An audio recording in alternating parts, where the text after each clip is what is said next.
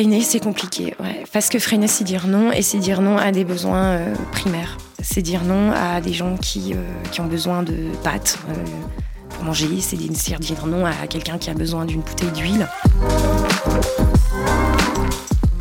À l'été 2017, en pleine canicule, quelques amis se réunissent pour distribuer des repas et des boissons fraîches aux sans-abri. Cinq ans plus tard, la bande de potes s'est muée en association. Vêtements et produits de puriculture se sont ajoutés aux distributions et les petits trous vont même jusqu'à financer des nuits d'hôtel pour les familles à la rue. Sabine Cariou est la présidente de l'assaut. Rencontre. J'héberge aussi des familles. Euh, là, actuellement, par exemple, euh, mon canapé, ça fait déjà pas mal de temps que je dors dessus, mais il est super confortable. hein. Strasbourgeois engagé, un podcast de rue 89 Strasbourg, réalisé par Adrien Labi. Est-ce que au téléphone tu as dit à ce monsieur qu'on allait lui donner à manger là Tu lui as dit qu'on allait venir lui donner à manger à Oui. l'hôtel Oui. Ok.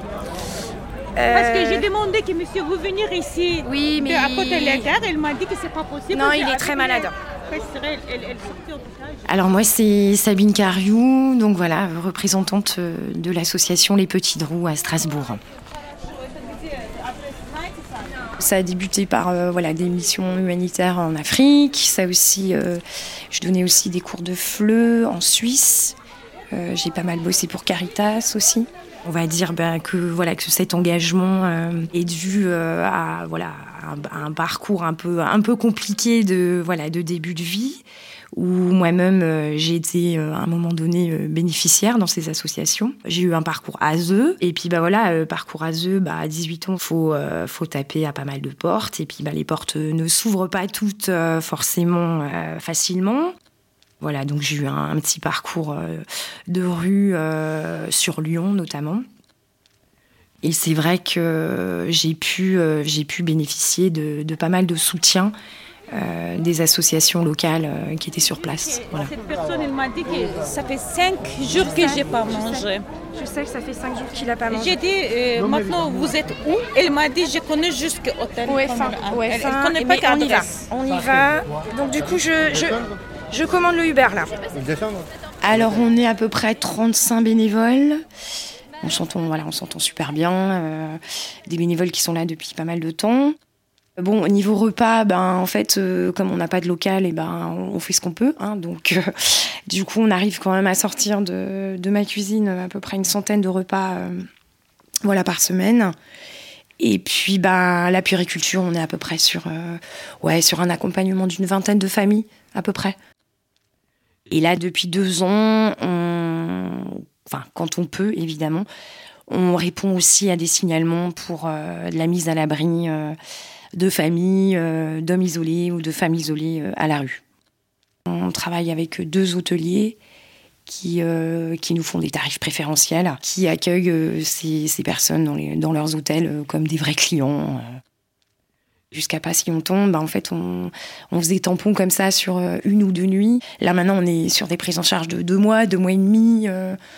Du coup, on répond plus, on n'arrive plus à répondre à tous les signalements.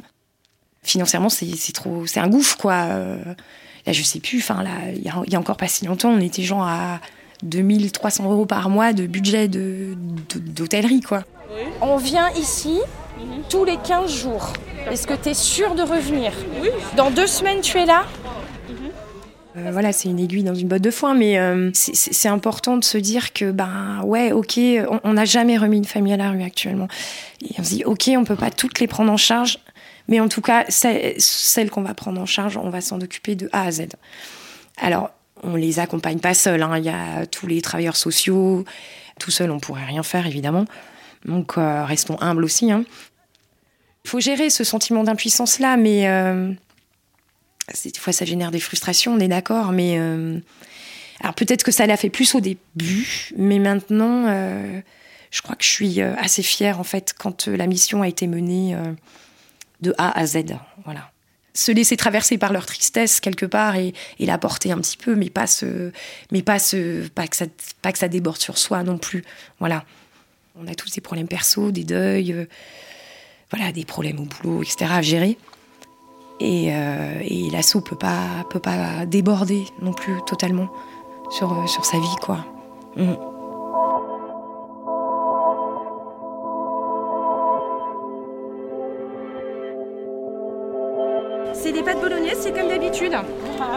Mais elles sont très bonnes. Hein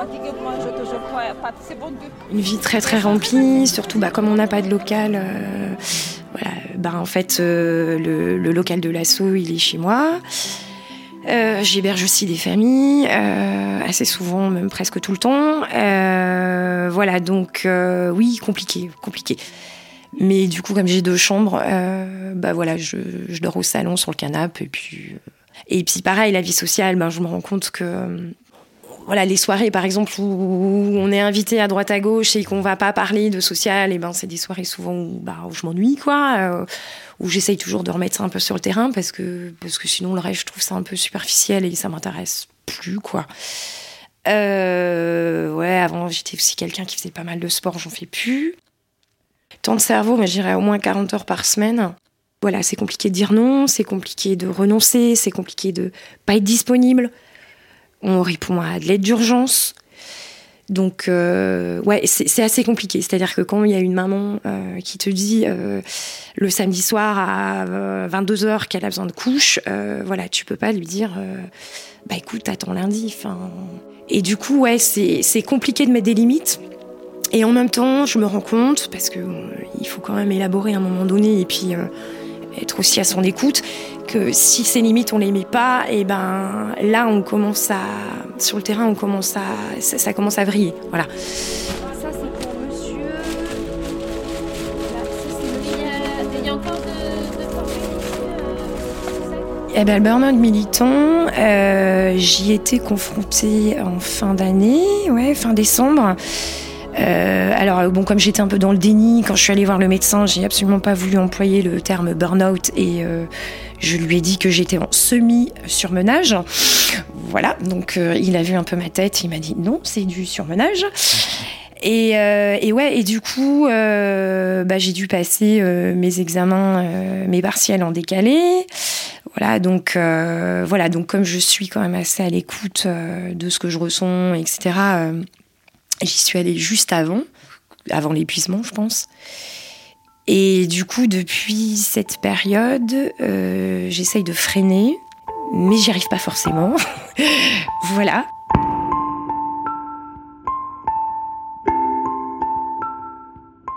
Je vais bien, mais, euh, mais cet engagement, il doit aussi être euh, pensé. Aussi pour soi, euh, et puis pour soi, et puis du coup pour les autres aussi, parce que voilà, il faut pas se laisser submerger, il faut gérer ses émotions, euh, euh, il faut être pro, hein, parce que même si on est amateur, faut quand même être pro, parce que les gens ils attendent qu'on soit pro, qu'on soit fiable. Donc ouais, cette énergie là, euh, compliqué de la, trouver. C'est super important de, de garder son petit bol d'oxygène euh, à l'extérieur de l'association aussi. On va peut-être renoncer à un moment donné euh, à, ça, mais pour aller chercher quelque chose ailleurs, pour se ressourcer. Et euh, ça, j'ai, voilà. Après, j'ai beaucoup de mal à le faire. Et, et puis se valoriser aussi ailleurs. Mais, mais oui, puis les bénévoles aussi.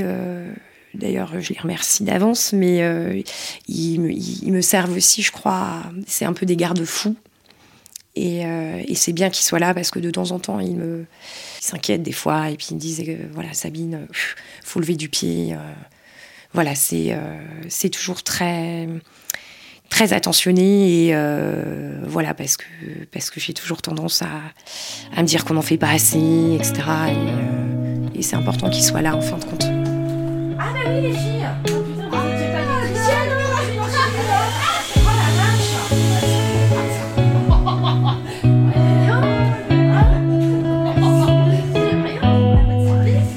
en fait, je crois que les regrets, je les ai tous les jours. Et en fait, euh, c'est assez dissociatif comme ça, mais, euh, mais, mais voilà, dès que j'arrive chez moi, là, et puis que j'ai euh, la famille là, que j'héberge actuellement, où j'ai la maman qui arrive et qui me fait un gros câlin, un gros câlin, quoi. Et, qui m'a cuisiné un truc, et, puis de voir les enfants qui me sautent dans les bras, etc. Enfin, ça, ça paraît un peu.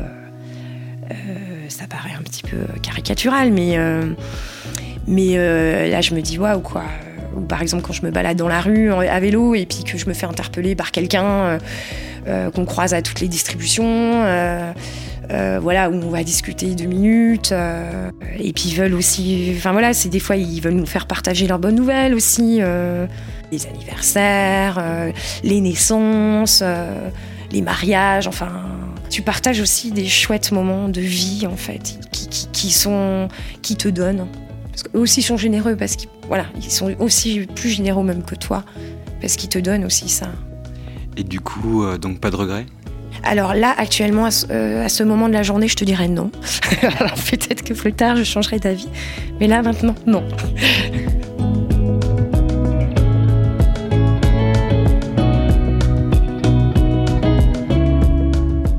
Strasbourgeois engagé, une galerie de portraits sonores qui donne la parole aux militants et militantes.